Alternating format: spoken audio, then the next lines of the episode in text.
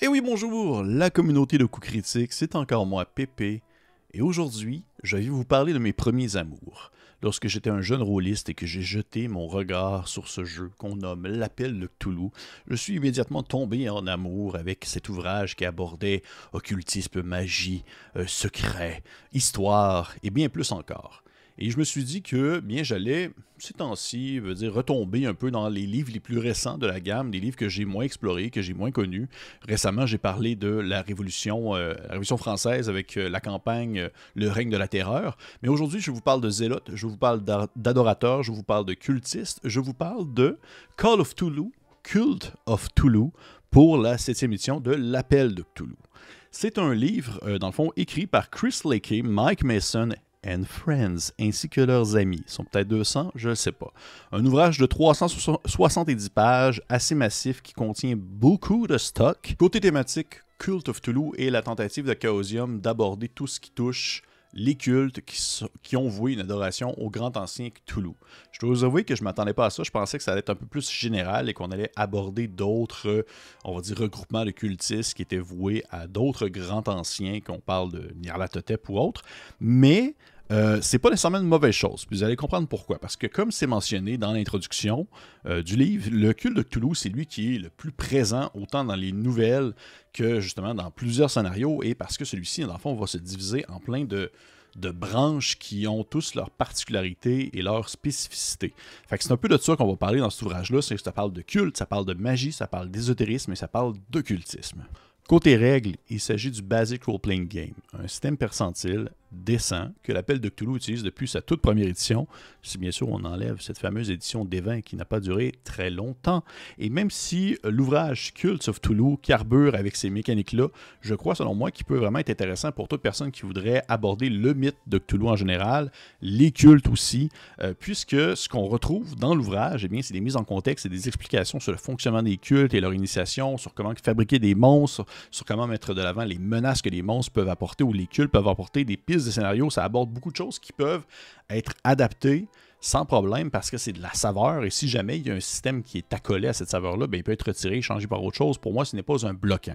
Et de plus, et là, genre de choses que je vais revenir tout à l'heure dans mes critiques parce que j'ai adoré ce, segment-là, mais je trouve ça important d'en parler parce que c'est aussi dans les règles, il y a des créations de cultes. Donc, il y a des, des tables aléatoires qui permettent de lancer dés pour pouvoir créer votre propre culte de Cthulhu, ou du moins répondre à certaines questions que, par exemple, le financement du culte, comment ça fonctionne, les lieux de rencontre, où est-ce que les gens se retrouvent, c'est qui les responsables, qu'est-ce qui se passe si euh, les forces de l'ordre commencent à enquêter sur le culte. C'est vraiment une grosse part de l'ouvrage qui m'a beaucoup marqué et euh, je, voulais vraiment au moins le mentionner tout à l'heure. Vous allez voir, j'ai particulièrement aimé ce segment-là.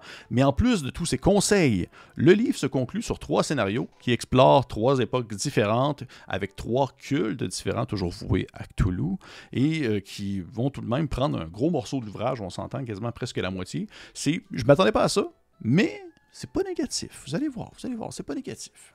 Côté visuel, le livre est de toute beauté.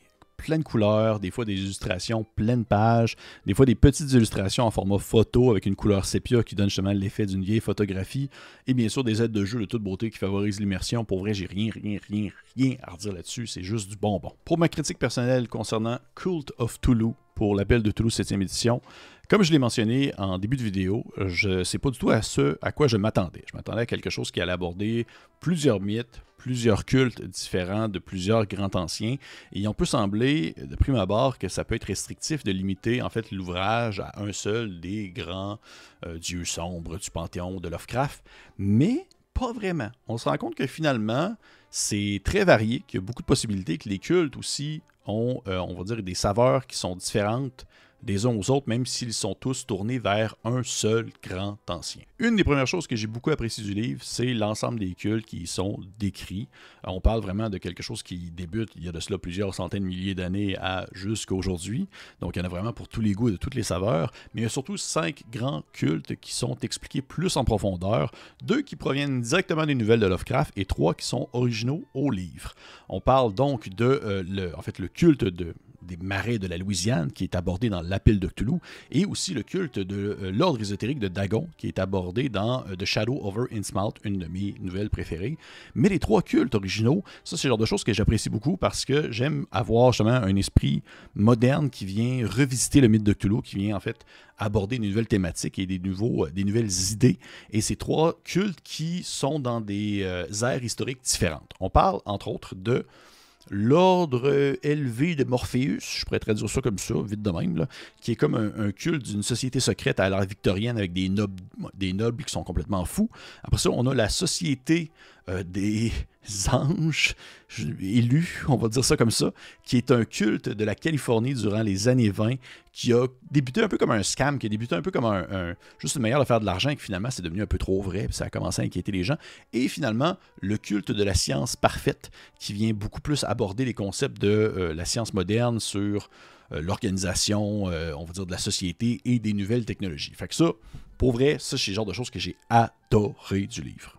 Et là, bien sûr, si vous n'avez pas envie d'utiliser un des cultes préécrits, eh bien, vous disposez de tous les outils nécessaires qui vous permettent de créer votre propre culte. Il y a des tableaux pour générer des leaders, des pouvoirs, des objectifs, même des directives claires pour penser justement à toute la juridiction puis aux comptables de l'organisation, comment est-ce qu'ils vont payer leur pot de chambre, comment est-ce qu'ils s'habillent, etc. Il y a vraiment tellement de détails à prendre en considération et ça, c'est vraiment ma section préférée du livre. J'aurais pris un livre complet juste de ça, sur la création des cultes en tout genre. Je sais que l'appel de Toulouse n'est pas tant tourné vers cette manière de faire, mais j'ai tellement aimé ça, j'ai tellement trouvé ça stimulant comme section que je me verrais presque faire une partie avec des joueurs qui incarnent des membres d'un culte et que celui-ci doit être géré par eux. Ça serait complètement fou, littéralement.